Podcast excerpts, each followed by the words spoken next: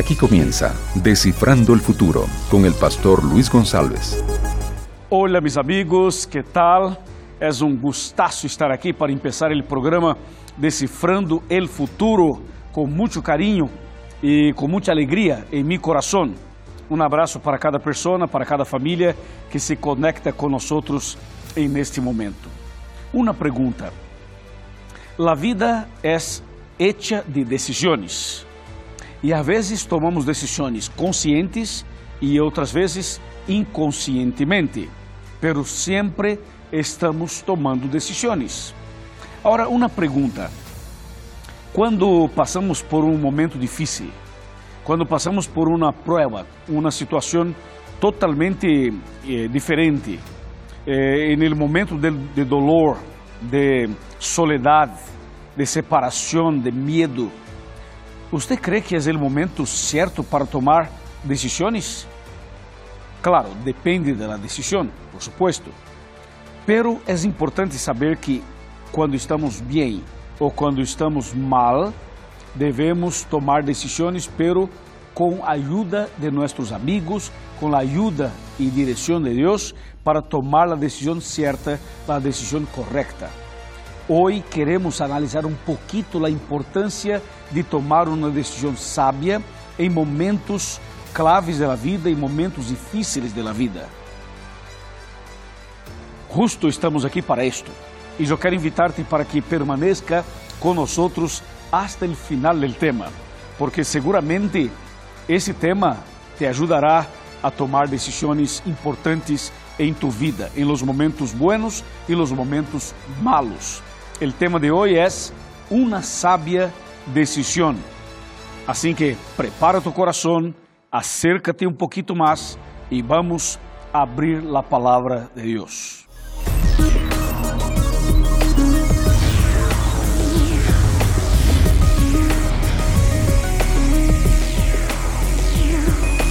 Aquí comienza Descifrando el Futuro con el pastor Luis González. Buenísimo, ya estamos listos ya para seguir con el tema Una sabia decisión. Pero antes quero mandar um abraço muito especial para todos os meus amigos que estão conectados em todos os países de Sudamérica e em todos os países do mundo onde há uma pessoa de habla hispana conectada aqui em El Decifrando. Bueno, um abraço especial para meus amigos da Rádio Nuevo Tempo. Este programa está em la Rádio Nuevo Tempo também.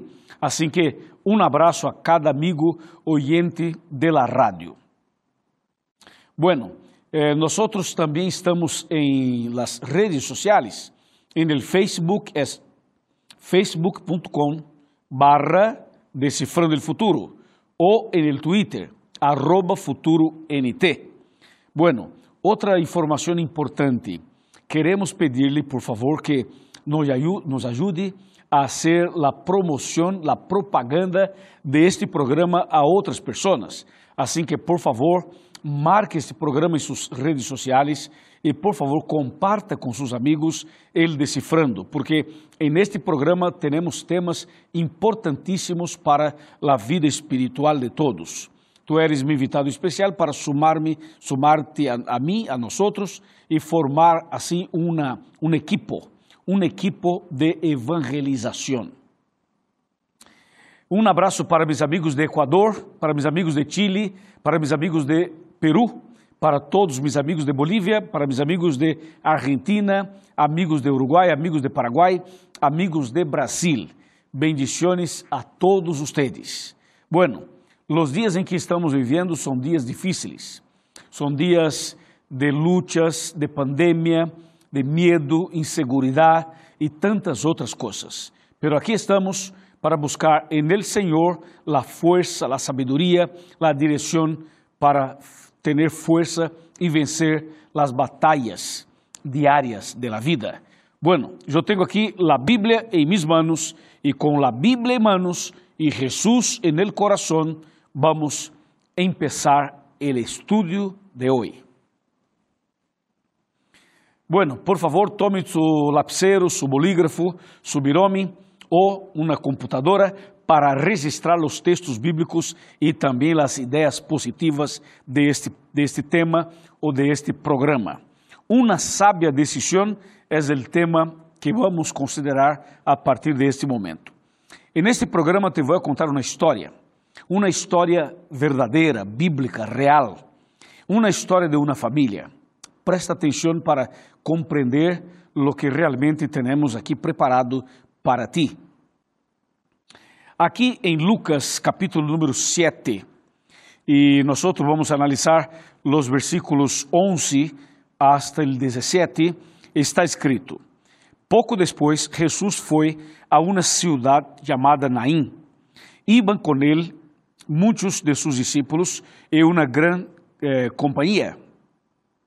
Quando chegou cerca da porta da cidade, sacaban fora a um defunto hijo único de su madre que era viuda y había con ella mucha gente de la ciudad.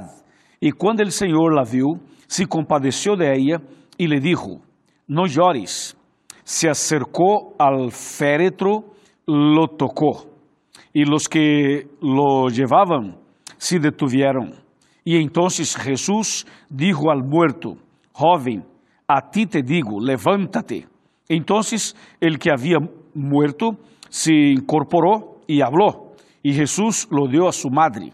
Y el temor se apoderó de todos, y glorificaban a Dios, diciendo, un gran profeta se levantó entre nosotros. Dios ha visitado a su pueblo, y, y su fama se difundió por toda Judea y también por sus alrededores. Que texto interessante, que história interessante. Te vou contar essa história de uma maneira é, um pouquinho mais atual, ou seja, fazendo uma paráfrase, para que o tema se quede claro para você, ok? Imaginemos então esta família que aparece em la história. Uma família pequena, uma família composta de três pessoas, basicamente três: o marido, a esposa e um único filho. Ou seja, esta família, família pequena, era uma família que estava fora dos padrões de los dias eh, de Cristo, porque em aqueles dias normalmente as pessoas, as mulheres tinham muitos filhos. Pero esta família é uma família muito chiquitita, muito pequena, solamente um filho e o marido e a esposa. Bueno, assim era esta família que vivia em la cidade de Naim. Eu estive personalmente em Israel e visitei vários lugares de Israel e um dos lugares foi este aqui cerca de onde estava a cidade de Naim. Naim não era uma grande cidade, era uma cidade chica, era como um pueblito, era como uma villa, pero era uma, uma cidade, aunque pequena, era uma cidade. E então, nesta cidade, vivia esta pequena família. Só que passou um dia uma tragédia nessa família. O marido se enfermó y falleció. Entonces, eh, esta situación este, la vida de la porque el marido estaba muerto y la esposa viuda tenía que seguir eh, manteniendo la familia y coordinando las cosas. Pero en los días de Cristo había mucho preconcepto, había muchos problemas para una mujer que vivía sola y sobre todo una viuda. ¿Sabe qué? As mulheres em los dias de Cristo não tinham espaço como os dias atuais. As mulheres em aqueles dias só tinham espaço, apertura e condições de, de ir e, vir e fazer todo com a presença e o apoio de seu marido. Ou seja, se a mulher não tinha marido, tampouco tinha espaço, tampouco poderia prosperar, poderia ser coisas grandes como normalmente as pessoas casadas hacían. Assim que esta viúva da cidade de Naim passou a conviver com um problema, um problema de, de falta de oportunidade, justo porque era uma viúva. Então, su, suas lutas aumentaram e, e não teria condições de seguir vivendo uma vida normal pero tinha um hijo, e este único hijo, varón, era importante para ela porque se tratava de um homem. Não era seu marido, pero era, era seu hijo. Então, isto lhe dava eh, condições de lutar, trabalhar, conquistar, avançar de alguma maneira, porque tinha um varón em sua casa. Pero outro dia passou outro problema, outra tragédia. e desta vez o único hijo quedou enfermo. E dentro de pouco tempo, o único hijo falleció. E então a esperança desta mulher se foi. Ou seja, a esperança, a paz, todo se foi, porque agora não teria nenhum varão em sua casa, não tinha marido, não tinha hijo e tampouco não tinha eh, donde agarrar, donde se sustentar. Então a senhora viúva de Naim estava muito triste, estava muito eh, este, depressiva, passando por um momento muito difícil.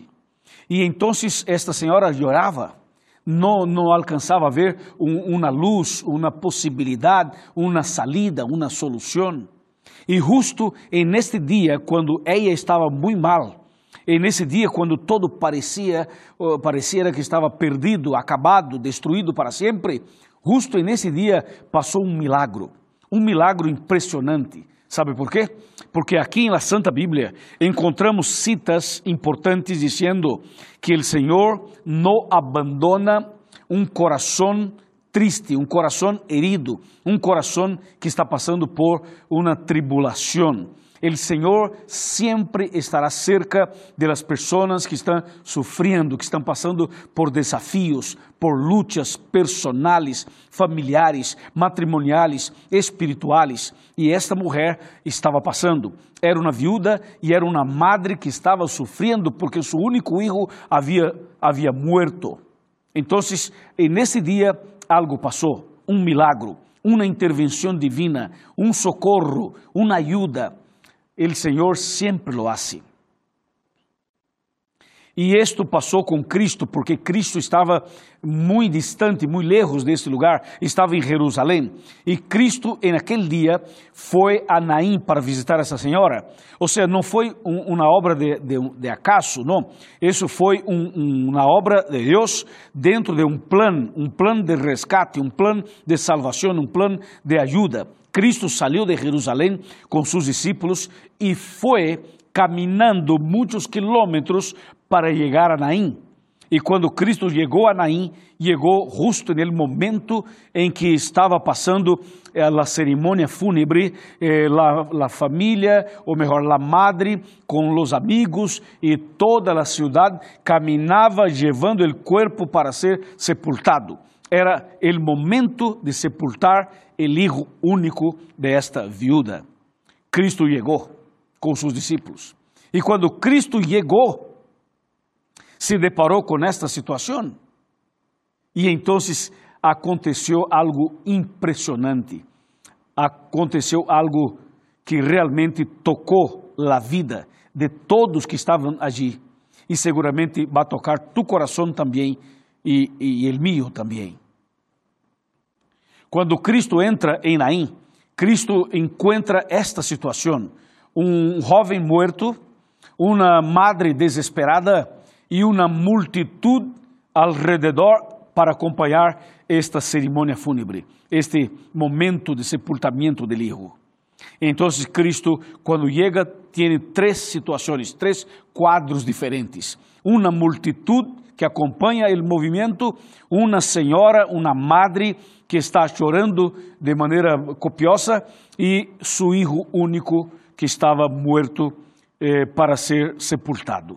Então, Cristo tinha que tomar uma decisão, seria a sábia decisão de Cristo. Ou seja, quem Cristo deveria atender primeiro? Al jovem muerto, a la madre que estava chorando ou la multitud que estava allí? Então, Cristo, mirando a las três situações, tinha que tomar uma decisão. E, como sempre, Cristo tomou a melhor decisão, uma sábia decisão. Ou seja, Cristo não foi ao muerto porque já estava morto. Tampouco la multitud, porque a multitud estava allí, pero não sentia praticamente nada. Então, Cristo foi, em primeiro lugar, la madre, la senhora, a la viuda, que estava com depressão, que estava com estresse, que estava com vazio, que tinha medo, que tinha perguntas, que tinha uma série de, de sentimentos e seus sentimentos estavam heridos. Assim que Cristo se acerca a esta senhora e Cristo la toca com seu toque restaurador e Cristo usa umas palavras poderosas. Te vou ler outra vez o este texto. Lucas capítulo 7, versículo 13, que diz: Quando o Senhor la viu, se compadeció de ella e lhe dijo: No llores. Mira, no llores. Isto me chama a atenção. Como Cristo se acerca a uma viúva, a uma madre que está por sepultar seu único filho, que está chorando, que está desesperada, e Cristo eh, la toca e diz: Não llores. Me parece estranho, não? Para mim, como ser humano, para mim, como pecador, me parece muito estranho. Porque se fuera comigo, sabe como eu, eu haria? Eu la abraçaria e eu diria: Por favor, há que chorar e há que chorar muito. E se necessita de um ombro para chorar, aqui estou.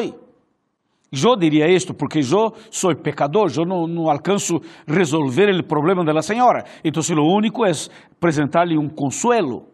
Agora, Cristo não. Cristo é diferente, Cristo é Cristo, é Deus, é todo-poderoso, Cristo tem poder para ser todo o que quiera. Então, se Cristo se acerca a esta senhora, la toca e com muito amor, com muita compaixão, Cristo utiliza estas palavras: Mulher, no llores, no llores. Esta expressão de Cristo não era solamente uma expressão eh, simples, vazia, não. Esta expressão de Cristo eram palavras de vida eram palavras poderosas. Ou seja, Cristo utilizou palavras tão poderosas como as palavras que lá utilizou em la criação, quando Cristo di, di, dizia assim, não? Ou dijo, haja luz, e hubo luz.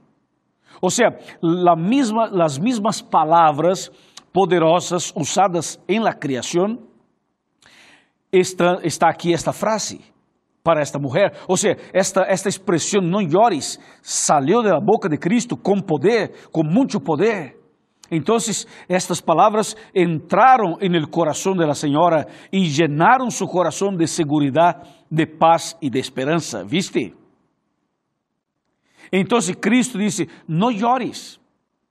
E então acalmou seu coração, acalmou sus pensamentos, sanou sus emoções, sanou esta mulher por dentro. A expressão de Cristo, não llores, foi uma expressão de sanação interior, porque Cristo sabe o que significa lágrimas. Jesus sabe o que significa chorar. Te acordas que Cristo um dia foi a, a, a Betânia, onde Lázaro estava morto, e Cristo então chorou Outra vez Cristo mirava Jerusalém, estava sentado en el monte de los olivos mirando hacia Jerusalém e Cristo então chorou porque Jerusalém estava rebelde. Ou seja, Cristo sabe o que significa eh, derramar lágrimas. Então Cristo toca esta senhora e disse: Não llores. Impressionante, não? E esse mesmo Cristo que falou a esta senhora dizendo: Não llores es el mismo Cristo que utilizó estas palabras que te voy a leer en este momento. Mira, aquí dice Salmo 30, versículo 5, porque su enojo es de un momento, el llanto puede durar una noche, pero a la mañana viene la alegría. El texto dice, el llanto, las lágrimas, el sufrimiento, eh, el lloro puede durar una noche, pero la alegría viene a la mañana. Então, aí está o mensagem. E há outro mensagem de Cristo sobre este tema. Te vou mostrar. Aqui, por exemplo, em Apocalipse, capítulo número 21, Apocalipse, capítulo 21, versículo número 4, mira o que diz o texto bíblico. Dice, e Deus enjugará toda lágrima de seus ojos, e não haverá mais muerte, nem llanto, nem clamor, nem dolor, porque as primeiras coisas passaram.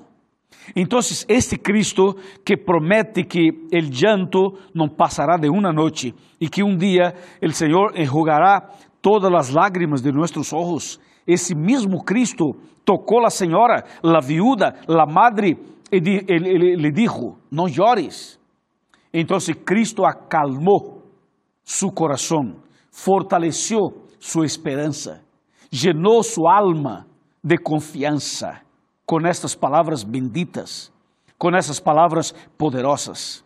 Em seguida, que hizo Jesus?